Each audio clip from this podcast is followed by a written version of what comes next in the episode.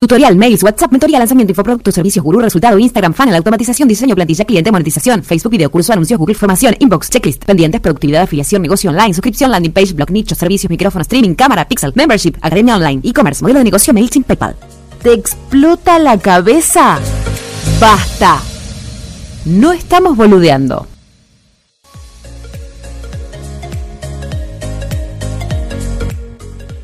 Y estamos en el aire nuevamente, como decía antes, estamos en el aire.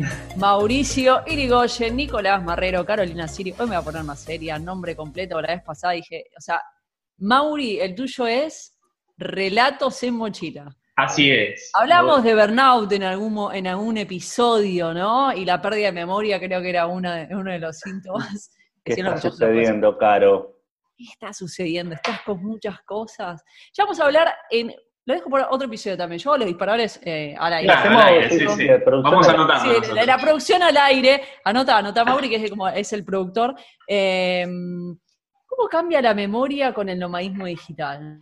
Yo dejé de tener una memoria cronológica o de datos duros para empezar a acordarme de situaciones o de aprendizajes, pero lo dejo para adelante. ¿Pero es este, parte de cómo funciona la mente dentro del nuevo paradigma? Ahí vamos, nuevo disparador, el nuevo paradigma pero lo, vamos, lo, podemos abordar desde acá si quieren o, eh, o desde dónde. El nuevo paradigma, entonces. ¿Qué fue lo que pasó? Porque estuve viendo en la semana una nota interesante, ¿no? A ver, contanos. ¿A quién eh, estuviste viendo? Al señor Mario Pergolini, que en cierto punto... Para, contextualicemos quién es Mario Pergolini para que no... Si no son argentinos. Así es, conductor de radio y televisión en Argentina, él hizo periodismo durante mucho tiempo en la Argentina, es uno de los principales conductores y caras visibles de la televisión eh, en los 90 sobre todo, y gran, empresario. a su vez de los medios y hoy de los videojuegos también. Hoy está en varios nichos, Mario está, sí, se está. Es, es, uno de los pocos que eh, saliendo de los medios tradicionales como un tipo de radio, o sea, es, medio un animal de radio, ¿no? Eh, de hecho, tiene una radio, ahora tiene un teatro con radio incluida, este, Vorterix, pero es, un tipo que toda la vida hizo radio. la radio, todo. Exacto, laburo en tele y todo. Y ahora es uno de los pocos que está, entendió o está entendiendo, porque estamos en tránsito, de qué va este cambio de paradigma, este, este nuevo paradigma que no es solo en en el trabajo, ¿no? Como a veces lo planteamos, sino que el cambio de paradigma es general, pero él lo plantea más que nada en, los medios de comunicación, ¿no? ¿Qué pasa con la radio? ¿Qué pasa con la tele? ¿Qué pasa con la gráfica? ¿De qué paradigmas estamos hablando como para contextualizar? A ver. Exacto. A ver, para, para poner un poquito en claro, y obviamente que me interrumpen si me, me, como algo y demás. Eh, hablamos del viejo paradigma, donde los medios de comunicación tenían absolutamente toda la información y bajaban la información a las masas para que la gente tuviese ese conocimiento de, la información que llegaba a través de los medios de comunicación. Hoy eso ha cambiado, en este nuevo, nuevo paradigma lo que, de lo que se habla es que la información es mucho más horizontal, donde la gente tiene acceso a mucho más información que antes y es la creadora de contenido también, y los medios quedaron ahí en, en clenques un poco porque no saben dónde posicionarse en cierto punto, ¿no? En este nuevo paradigma. Por lo menos están buscando eh, el lugar eh, donde ubicarse, porque un poco nos pasa a todos nosotros también como emprendedores en este nuevo paradigma, no solamente eh, económico, social, eh, de medios de comunicación, en absolutamente todos los ámbitos. Sí, lo, que pasa, me parece que lo, que plantea un poco esta nota o lo que está planteando Mario Pergolini en las entrevistas que está dando eh, dentro de los medios tradicionales es qué pasa con con los medios de comunicación, ¿no? Eh, donde antes se hablaba de un prime time en, la televisión, mm. donde, o, la medición del rating, donde se supone que cada punto de rating había cuatro personas del otro lado mirando.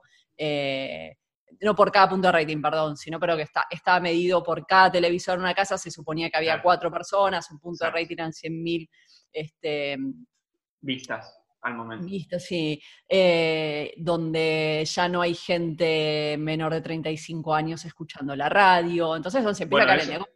donde la tele no. Empiezan a, claro. para terminar la idea, los multimedios dejan de funcionar tal y como estaban, porque la, la gran economía que manejaba la televisión o la radio y demás, hoy, digamos, la gente, los mismos periodistas que trabajan para los grandes medios y le pagan, lo publican a los dos minutos en Twitter, algo que se va a, imprimir en el diario y a la noche. Entonces, este, bueno, y esto que hablamos el, el, episodio pasado del podcast, que en donde hablábamos de, ¿es un medio de comunicación o qué pasa con las redes sociales que terminan informando? Como si fueran medio de medio de comunicación, aunque no lo sean. Exacto. la, horizontalidad que ahí plantea, ¿no? Porque justamente los nuevos, eh, la nueva gente que consume la información ya no va a ir a buscar la información a la televisión como antes o a la radio, eh, sino que eh, se plantea justamente a las redes sociales como un canal nuevo de información donde es mucho más horizontal y donde la gente misma es la que crea el contenido, ¿no? Y entonces el consumo de información empieza a cambiar también. ¿Y cómo nosotros tomamos esa información? Y esto yo creo también, eh, a ver, eh, los medios de comunicación eh, y los aparatos y los comunicantes que hay por ahí son parte del contexto del mundo que no, no, quedan exentos de lo que sucede. pero, a ver, va mucho más allá, vos nombrabas, Mauri, esto de, de los emprendedores. Eh, que antes, por ejemplo, para emprender, siento yo, no emprendí hace 10, 15, 20 años, eh, pero era mucho más difícil porque era mucho más costoso, por ejemplo, que tu emprendimiento se conozca porque tenías que pagarle a un medio que te cobraba miles de dólares y hoy en día lo resolves con unos anuncios Facebook Ads, con que te vean en Instagram, con llevar gente al mail, y eso también está cambiando para que cada vez más gente pueda emprender, algunos se vayan a Silicon Valley o que emprendan desde, desde su casa. en, Go Valley. Eh, claro, Pero la nota, la nota de Pergolini que está en YouTube es una nota que le hizo Jorge Rial, que es un, es un entrevistador, es un periodista de Chimentos.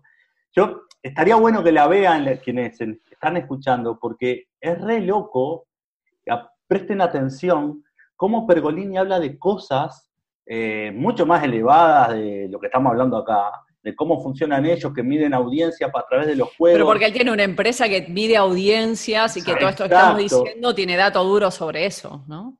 Y los periodistas que están ahí, que no entienden, ninguno hace una pregunta. Es como, que si es como que si le hablara chino mandarín.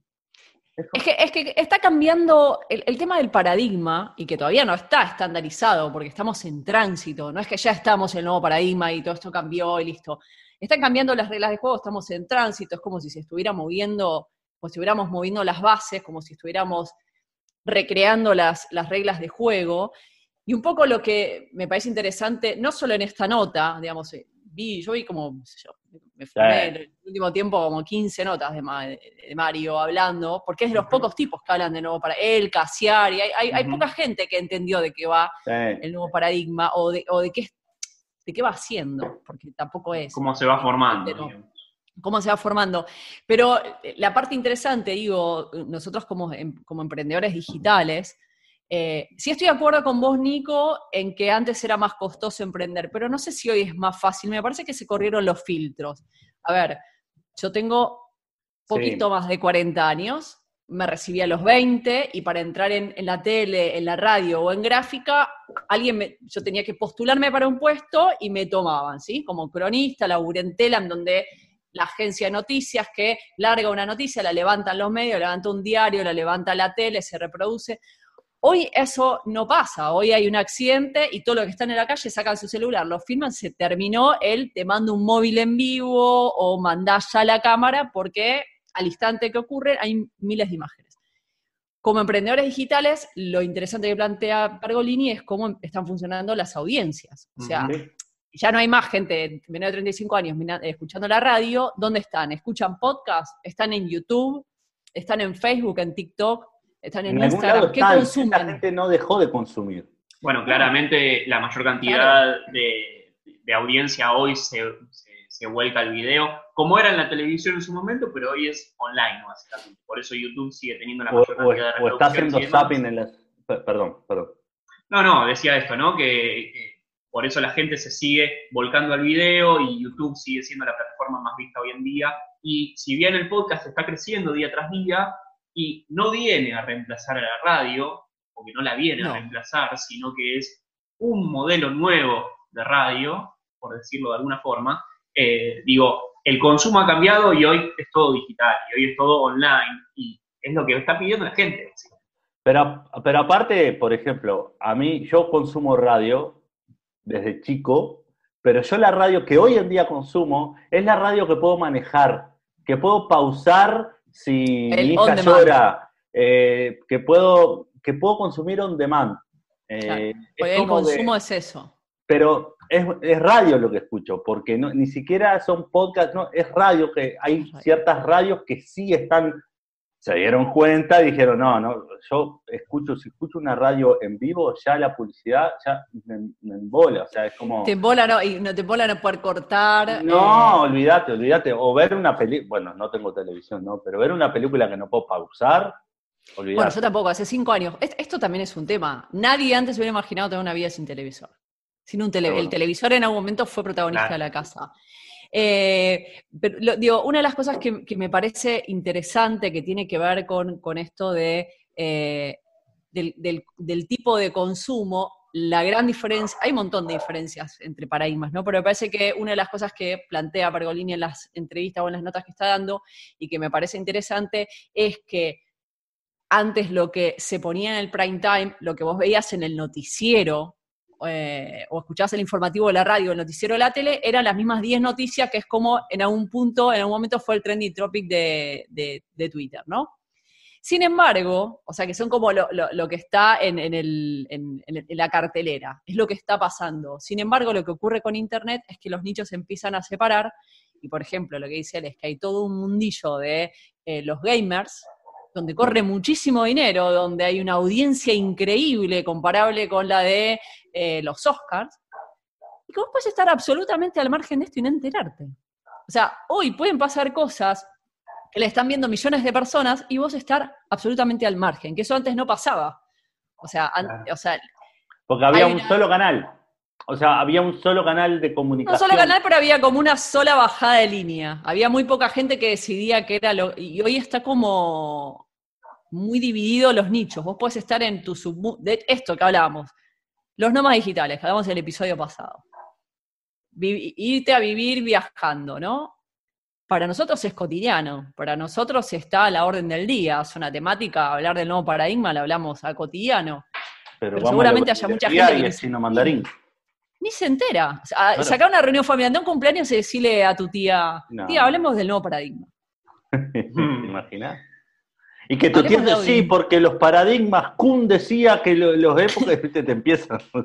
Claro. Entonces me parece que eso es el tema. eh, entender dónde está la gente que vos necesitas para tu emprendimiento. Tenemos visitas de nuevo. Mirá, Hola. Agus, ¿cómo te va? Bienvenida, Agustina. Te voy a presentar, mira, Agustina Grasso, creadora de escritura crónica, y acaba de sacar un libro que se llama Crónicas de una Millennial. Exactamente. qué. Hablando de nuevo paradigma. Habla- hablando Justito. nuevo paradigma, de cómo funciona hoy en día el comportamiento de las audiencias y todo. Perdón, antes de meternos en el tema, quiero decir que ella también está en la playa. Bien. ¿Está en la playa? ¿Dónde estás, Agus? Cada entrevistador o columnista, ah, entrevistado o columnista. ¿También en Mar del Plata? la. No, no, estoy en Mar del Tuyú. Recién acabo de venir para, la la, cosa- a la playa para hablar con ustedes. Sacamos, sacamos gente de la playa. Qué bien. Qué- bueno, un mal nosotros, ¿no? No, qué bien esta, esta, esta juventud millennial que está siempre ahí. Cuando Eh, dicen que a los millennials no les importa nada, no. No importa nada, no quieren, nosotros vagos no quieren trabajar. Bueno, hablanos un poco, Agus, este, este libro de crónicas de una millennial, que, de, de qué va? Son historias, ¿no? Pero Bueno, acá, acá primero lo tengo, acá para Ahí va. buscar. Que es un libro. Yo te, te voy a pedir que me autografíes uno y me lo mandes a Barcelona, si puede ser. Ay, obvio, sí, sí, sí, contá, contá con eso, contá con eso. No, no era un manguero, era un chiste. Pero contanos. Bueno, eh, es un libro que son, o sea, son 192 páginas, eh, son 28 historias eh, reales. Eh, algunas de, de, tinta, digamos, más personal y otras son periodísticas. Yo soy cronista, entonces a lo largo de estos años fui haciendo como mucho trabajo así de rastreo de historias. Y, y bueno, lo que cuento acá es un poco eh, este, este recorrido, ¿no? Entonces es como un viaje eh, de, de, de distintas historias y uno se va metiendo como en distintos mundos, digo, desde, no sé, eh, una pareja que limpia escenas del crimen, eh, hasta, no sé, un barrio en el conurbano eh, como muy pobre, otro, un chico que es un, poeta en la cárcel, viajar en tren, como muchas historias del conurbano. Eh, y después, bueno, hay historias como mucho más millennial, ¿no? Tipo, no sé, ¿qué es ser millennial? Primero y principal. Antes que nada, perdona, voy a, voy a dar un, un, marco para que no sean argentinos. El conurbano es este eh, como el anillo que, eh, que, circunda, digamos, a Capital Federal, que está, que está después de Capital Federal, que es como que, bueno, ahí hacen estos relatos. Pero me interesaba esto, que creo que seguramente sea Nico lo que has preguntado por ahí. ¿Por qué Crónicas de una Millennial, digamos? ¿Qué, ¿qué edad tenés vos, Aus, para empezar? Yo tengo 33. Bien. Bien. ¿Cambia la mirada de esta generación millennial? Sí, o sea, los soy de la otra, que soy de generación X. Somos cuatro periodistas, eh, no sé en qué generación están. Yo, yo soy, la... yo soy millennial, yo estoy ahí, yo soy millennial. Estoy con tres millennials, ok. Sí. Van todos a todos acá con tres millennials. Contanos, period periodísticamente cambia la mirada. Sí, sí, sí, para mí cambia un montón. O sea, yo lo que intenté fue como, bueno, dentro de estas historias que son tan distintas, cómo encontrar como un hilo conductor y, y, hilo conductor es un poco también que, las historias están atravesadas por, por, esta generación, ¿no? Y cómo, eh, digo, cómo también nos marca ser millennials, o sea, por ejemplo, eh, no sé, haber nacido en democracia, eh, todo el tema, obviamente, de la cuestión del feminismo que llega a través de nuestras adolescencias o, primera adultez, la cuestión, obviamente, ambiental, eh, hay como, bueno, la vida digital, ¿no? O sea, la tecnología también cómo nos atraviesa. Entonces, creo que un poco hablando justamente de, de, de, la vida eh, atravesada por estas cuestiones sociales y este mundo tecnológico. Sí, tal cual. Eh, bueno, yo decía lo siguiente, ¿no? Porque yo he leído el libro de Agus y en cierto punto eh, son todas historias que se atraviesan y tienen este hilo conductor de, de, de este típico eh, paradigma millennial, ¿no? Entonces, hoy que estamos hablando en este programa acerca de este nuevo paradigma, digo, y uh -huh. la, la, pongo también en conocimiento a Agus, salimos con el disparador de una nota que le hicieron a Mario Pergolini. ¿Cómo ves vos hoy los medios de comunicación en este nuevo paradigma? Bueno, los medios de comunicación cambian un montón, o sea, yo lo que digo es como que estamos viviendo en, onda en la era selfie, ¿no? Entonces, en la era selfie antes se hablaba como, como de un periodismo, ¿no? De tipo objetivo, eh, que justo el otro día, no me acuerdo de quién leí una nota que decía, nos hicieron como crecer en, en, en medio de la mentira de la objetividad. Entonces también... Sí. Ulanovsky eh, creo que fue. Y mismo, yo estoy en la época en que el periodista debía ser objetivo. Claro. Que veía desde afuera sin involucrarse en lo que acontecía en contar la, la verdad, la verdad. La realidad es única e inmutable. Y la cita que decía Agus era de, de, del periodista Carlos Ulanovsky. Ah, es verdad, de Ulanovsky, sí, que lo leí en su Instagram, o sea, ahí... Mirá, Ulanovsky con Instagram, interesante. Eh, entonces, eh, claro, yo digo, quizás más, hoy estamos como en un periodismo más eh, que no puede dejar de lado las redes sociales, o sea, uno hoy se entera de las noticias a través de las redes sociales, y también la crónica de por sí tiene como una tradición muy de la mirada, uh -huh. eh, y que también hay como toda una vertiente más de, de, de, los periodistas y de los cronistas, decir, bueno, que no aparezca uno en el texto. Y yo un poco lo que, lo que vengo a romper con el libro es que obviamente que la mirada importa y que el sesgo desde el cual yo te cuento una historia no es lo mismo claramente del que me lo, vas a, me lo va a contar cualquiera de ustedes. Entonces también es como no dejar de lado la, la, historia y lo que nos atraviesa a cada persona para poder también narrar historias de otras personas. Entonces, es como también poder contar la realidad, pero también teniendo en cuenta eh, quién, desde dónde la contamos, quiénes somos para contarla, ¿no? Porque también hoy hay un montón de herramientas para que las personas puedan contar sus historias y puedan ellas mismas, ¿no? O sea, sin la necesidad de un medio masivo. Tal vez antes no, no teníamos acceso a tanta información, no podíamos eh, conectarnos con distintas personas y, sentirnos identificadas, no sé, con una chica de Asia, ¿no? O sea, es como que ahora cambia tanto y la globalización vino a cambiar tanto y hay tanta información que los medios quedaron totalmente eh, fuera de eje del que venían hasta hoy. Y además me parece que está bueno. Eh, es como que cambiaron. en algún punto me parece, bueno, yo que vengo de, la otra generación, me parece que, han quedado obsoletos en esto de, manejar una única verdad. De, como periodista, poder contar tu verdad siempre estaba teñida por el medio, aún si lograbas tener la chapa para firmar una nota, porque si no era la bajada editorial. O sea, vos no contabas, como vos seguramente cuentes en tu libro, la historia con tu mirada la posibilidad de que alguien con, treinta y pico o con 20, Mauri también, digo, y los tres creo que tienen libros, es algo que nuestra generación, pero ni lo pensé. O sea, eh, ser tu propia editorial eh, era algo, digamos, que hoy es como, bueno, escribo, eh, le, pago a alguien que por ahí que me, que me, edite un poco el texto y, y puedo salir con mi propio libro a la calle a venderlo, a hacer mi negocio. No dependo de que una gran editorial me elija, me apruebe, firme un contrato eh, tremendo. ¿No? Esto, me parece que es una de las buenas. Sí, sí, re, o sea, es como que mm, tenés como mucha más facilidad de, acceso a, poder generar tu propia estructura y que también hay un montón de, de, ruptura de patrones, o sea, quizás otra persona antes podía, pero ni siquiera se le ocurría, estabas esperando que venga una gran editorial a hacerte una mega oferta. Eso por un lado. no sé si era viable, era carísimo. Era, caro esto que hablamos, claro. Claro, también, también caro. Y después, por otro lado, está la cuestión de las mujeres, o sea, que también, eh, o sea, imagínate que hasta el día de hoy en los grandes medios, o sea, no hay, no hay casi columnistas mujeres, por ejemplo, ¿no? Entonces digo, y el acceso que, generó la tecnología y, que pudo también equipararse con el avance social de la calle, eh, eso también, o sea, lo demuestra. Entonces, tal vez en otro, en otro momento, o sea, no solo la edad, sino la condición de género, eh, sino también esto, la, ruptura de patrones, son como muchas cuestiones de nuestra generación que venimos también, yo creo que a abrir el camino más fácilmente para las nuevas generaciones, ¿no? O sea, es como que, mm, no sé, e, es, difícil. Yo mismo en, algún momento cuando, eh, no sé si lo, bueno, porque no lo charlamos, o sea, yo creé una editorial que se llama Cascabel para poder lanzar el libro y mi idea es empezar a, promover eh, y más plumas de mujeres y más historias también con, con una mirada social desde el periodismo.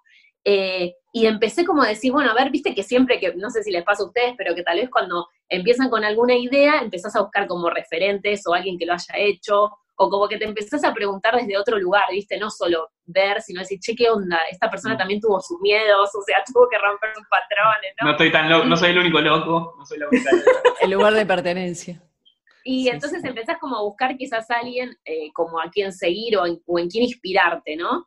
Y digo, y no es casual que todas las, las historias que encontraba eran casi todas de hombres, o sea, mm. quizás como algún historiador o alguien que le gusta contar historias que formó su propia editorial, o sea, como que también eh, hay que romper ahí un montón de patrones para poder, eh, como mujeres, seguir adelante con, alguna idea y que, que no, no, te quedes solo en, la ilusión, ¿no? sino también poder concretarla. Claro. Creo que, hay una, eh. creo que hay una construcción de esto a nivel, digamos, no es casual que eh, a nivel mundial se esté dando mm. un momento histórico del feminismo y del empoderamiento. Digo, cuando la voz empieza a ser más horizontal y no depende de tres o cuatro hombres, de cuatro varones que deciden qué sí, qué no, qué va, qué no. Digo, cuando no necesitas que nadie te dé ni voz ni voto para sacarte un usuario de Instagram o de Twitter o lo que fuere y dar tu opinión y encontrar gente que se espeje con eso y formar una comunidad y tener una audiencia y editar tu libro y o ser YouTube, lo que sea, digamos, pero que tenga que ver con empezar a tener una, una voz. Eh, no me acuerdo de día quién era alguien en una entrega de premios que dijo, bueno, pongamos una actriz rubia, no me acuerdo ahora el nombre, que dijo, bueno, eh, el mundo está hecho espejo de los hombres, empecemos a, a, mostrar un poco para que se empiece a formar este, este, nuevo mundo un poquito más espejado a nosotros. Lo dijo de otra manera, mucho más prolija, pero que tenía que ver con esto, ¿no? Con, empezar a tener eh, no solo voto que algún momento nos dejaron, sino tener una, voz propia, ¿no? Y, una voz de género. Yo digo esto, como, no, sé cómo lo tomás, cómo lo ves vos, Agus, que, estás más metido en el ambiente y demás, eh, la visión es positiva, eh, se requiere mucho tiempo para este cambio, si bien el cambio se está dando, digo, todavía en las bases hay mucho trabajo por hacer. Em, yo creo que mm, es como que nuestra generación en cierto punto es como bisagra, ¿viste? Entonces yo creo que tal vez yo siempre digo que a veces para, para tirar algunos muros, eh, como si fuera, eh, no sé, en una batalla, ¿viste? Que están como las, las primeras líneas, que no sé cómo se llaman. Eh, sí, los que van al frente a morir.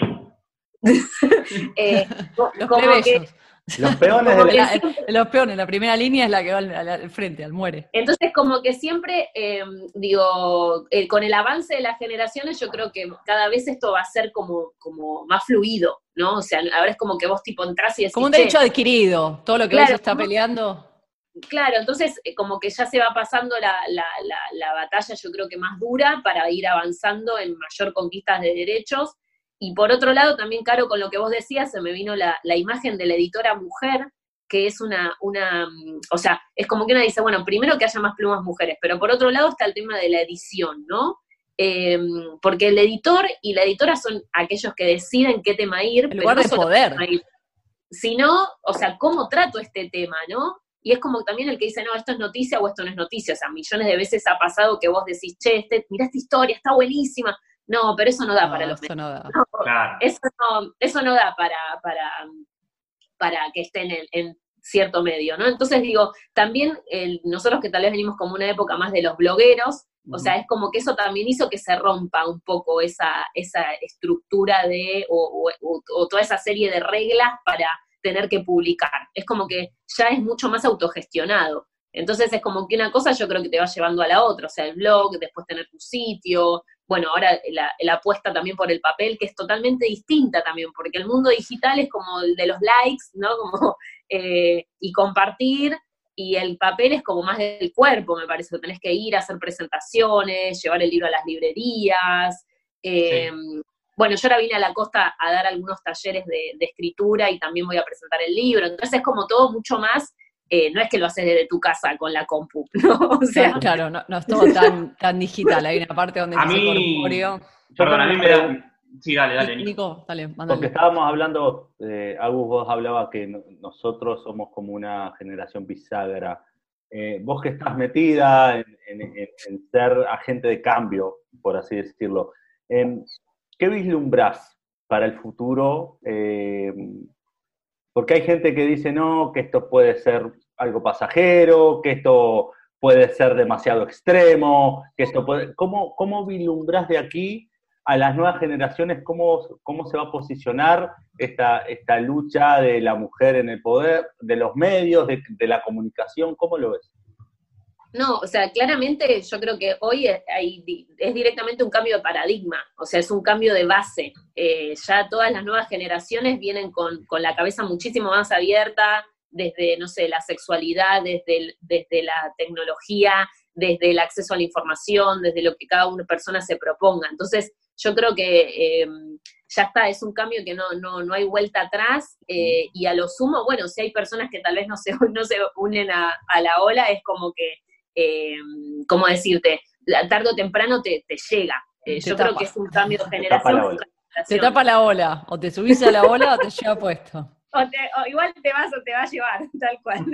Agus, eh, me gustaría para ir cerrando, eh, si le pudieras dar, odio la palabra tips, pero bueno, o tres consejos o tres aprendizajes que le puedan servir a un millennial desesperanzado esto de que sale a un mercado que ya buscas trabajo y no te lo dan, sino que lo tenés que crear, o a un generación X, o digo cualquier otra generación, pero digo de mi generación, porque tengo un montón de colegas periodistas que están recontrapartidos, no se hallan en, el nuevo paradigma. Eh, tres ideas que puedas bajar sobre eh, cómo defenderse en este nuevo paradigma, este, no en su paradigma millennial, pero en, el mundo millennial, en este nuevo paradigma. Que se hacen eh, pero bueno. ¿Cómo? ¿Eh? Que ya es un mundo centennial. Bueno, pero el centennial todavía no está en los lugares de, poder. sí, exacto. Em, yo creo que primero y principal es un gran momento para, para seguir las pasiones, para seguir los sueños que cada persona quiere, quiera concretar. Eh, y también es un buen momento que tal vez cuando uno hoy no se encuentra, eh, no encuentra lo que le gusta hacer o no, o no está en un trabajo en el cual se sienta eh, satisfecho o satisfecha, creo que es un buen momento también como para, para reacomodar eso, ¿no? Como diciendo, bueno, ¿cómo yo puedo integrar tal vez, no sé, algún hobby que tengo, algo que me gusta hacer con una estructura? Entonces es como, cómo soy parte del sistema y a la vez no, ¿no? Cómo, cómo puedo hacer mi propio juego. Y después yo creo que hoy en día también con las herramientas tecnológicas que hay, eh, es como mucho más fácil probar, ¿no? Eh, probar en el sentido de empezar a quizás más experimentar, ver qué me pasa, crear mis propias redes, em, crear espacios, eh, no sé, estar más por, por cuenta propia, creo que es como que las reglas son otras y es mucho más accesible.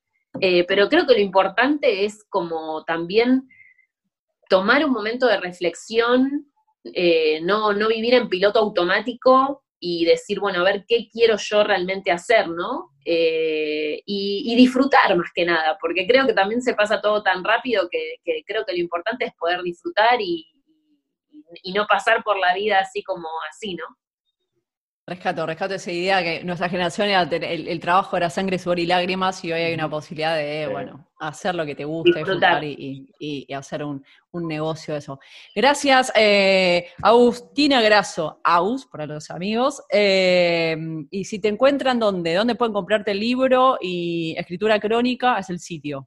Ahí lo pueden comprar súper importante que me preguntes esto, porque bueno, como es una editorial autogestionada, por ahora estamos vendiendo eh, a través del sitio escrituracrónica.com, en Instagram Escritura Crónica tenemos una tienda y a partir de ahí pueden, o sea, comprar el libro y también está para la gente de, de Argentina en Librería Hernández y en algunos puntos de venta como acá en Mar del Tuyú, en Bariloche y en Castelar.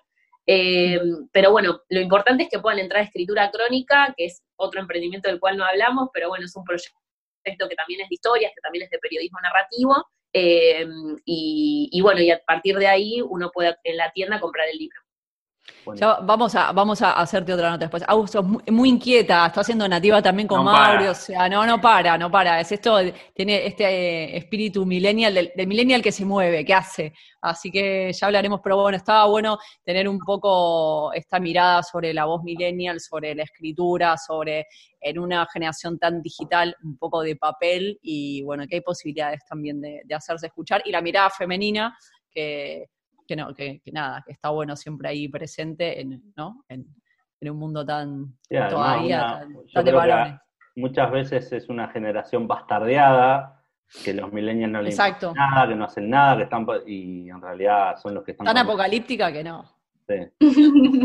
Creo que también lo importante recién que decías de, del tema también de nativa y, todas estas cuestiones es que otra cuestión importante es unirnos también, o sea, porque también si no se vuelve como muy individualista, entonces quizás el laburo más colaborativo, tejer redes, es como súper importante para nuestra generación también. Y de, hecho, el, paradigma de, las redes sociales. Bueno, Agus, muchas gracias. Podés volver tranquila a la playa a tomar un poquito de color este, y seguramente nos estaremos viendo pronto. Gracias por tu tiempo y hay recomendada eh, Crónicas de una Milenial. gracias, a ustedes. Chaucito. Adiós. Chao, chao. ¿Cuánto nos queda? ¿Cuánto estamos, estamos en estamos casi. Nos quedan cinco por ahí. Ahí estamos, sí, cinco minutos. Nos quedan cinco, pero creo que la entrevista fue como al pie del cañón de, de, de que estábamos hablando, exactamente, de lo que estábamos hablando de este nuevo paradigma y de cómo, confluyen un montón de cuestiones, ¿no? Eh, no solamente es el paradigma de los nuevos medios o de emprender, sino que hablamos de feminismo, hablamos de medio ambiente. Eh, nuevo paradigma, sí, perdón, el nuevo paradigma de cómo pararse en la vida, eh, me parece. Y yo, se nombró muy poquito, pero esto de, este paradigma de nosotros emprendedores, ¿no? Eh, con negocios digitales, eh, ya no pensar más en el otro como competencia, sino como colaborador. Y cómo haciendo honor al mundo, a este mundo que está tan entretejido de redes, eh, no solo por redes virtuales, sino por redes de personas trabajando con personas eh, colaborando entre todos para crecer todos, ¿no? Y para hacer de nuestra vida un lugar más habitable, por así decirlo. Es que estamos en esto de estar tan conectados y desconectados a la vez de ciertas cosas, digo, nos influye mucho más lo que hace un colega, alguien que está en la misma posición horizontal, ya el mundo no es tan verticalista, Mm. está se empiezan, perdón, No se empiezan a caer los ídolos, ¿no?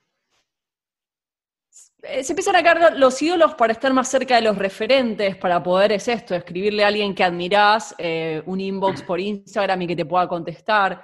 Eh, es un momento, me parece que me, parece piola esto de dejar de pensar en generaciones y, tipificarlas y estigmatizarlas. Y eh, estamos en un momento que hay un montón de cosas negativas, como esto, eh, se están perdiendo trabajos porque están cambiando las cosas, se están moviendo el piso, pero a su vez, en esta, en esta crisis, en este cambio, hay lugares eh, para generar cosas nuevas. Ahí no necesitas que alguien te contrate un trabajo, puedes inventarte tu propio trabajo. ¿Es fácil, como hablábamos por ahí el episodio anterior, me voy a Bali y largo todo? No, No, no, la verdad que eso la cosa fluye, pero sí tienes la posibilidad de hacerlo y no tener que mandar, como pasaba en mi época, 200 currículums y esperar que alguien te llame en una entrevista, te dé el visto bueno, eh, y me parece que eso, sí, para rescatar algo positivo, no hay que ser siempre tan apocalíptico, me parece que es un, es un buen momento para, para esto, como decía Agus, ¿no? Seguir las pasiones, hacer. ¿Te gusta el papel? Puedes escribir un libro, podés, nadie te, te saca una editorial, podés editar y podés publicar vos y podés distribuir vos y podés vender de tu propia plataforma y podés inventarte el trabajo que vos quieras, con esfuerzo, con capacitación eh, Y y, lo- hacer red. Y lo virtual como, como acompañando a, al- a las relaciones eh, cara a cara. Esto es lo que decía Agus, ¿no? El papel, vos, eh, tenés blog, pero el papel, poner el cuerpo, eh, no todo, no to- el problema es cuando es todo virtual o es todo en el mundo del Todo analógico, todo, todo físico. analógico. Este nuevo paradigma creo que es una, te, te da una potencialidad de combinar los dos mundos y construir a partir de ahí algo nuevo que creo que nunca ha sucedido. Es más, yo hoy pensaba cuando hablaba del feminismo que hubo las feministas en los 60, a Sí. principios del siglo, pero este no se detiene por justamente por el alcance que tiene. Claro. Pero hubo, hubo mujeres, y de hecho hay, hay muy pocas películas que se han jugado la cabeza, la vida. Eh, hoy estamos hablando de, de un colectivo, o sea, estamos hablando de un empoderamiento de la mujer, no de una Exacto. mujer. Sí, eh, hay, hay como, como, como una unión ahí, ¿no? Una, La horizontalidad esta que permite las redes sociales que tan mal se habla, ¿no? De, bueno, pero estás todo el día en el celular, es una forma de, bueno, hoy estamos haciendo este podcast desde eh, Capital, Mar del Plata, Barcelona. Digo, eso me parece que, que- que está bueno y que es rescatable. Tal cual. A mí me parece que fue un tema apasionante, me parece que da tela para hablar varios podcasts más. Todos los lo temas lo dan tela. Siempre Sí, terminamos igual, siempre nos obligan a salir del, del podcast porque Estamos ya en hora, así que, Del de enganchadísimos. atrás que ese. Eh, claro. Cada uno tiene su productora atrás de cámara. Ahí me están diciendo que ya es la hora, así que vayamos cerrando. Está marcando la hora. Bueno, chicos, nos vemos en el próximo episodio de No Estamos Boludeando. ¿Les parece? Claro que. Tanto- Mauricio, voy a, voy a decir bien los medios de cada uno. Mauricio Irigoyen de relatosenmochila.com, Nicolás Marrero de nicolásmarrero.com y Caro Siri de ufaideas.com. Ahora sí, nos vemos en el próximo episodio. Vaya a saber Dios con qué tema Vamos a vamos a ver. hacer. Nos Bueno, vemos. Adiós. Nos vemos. Buena semana.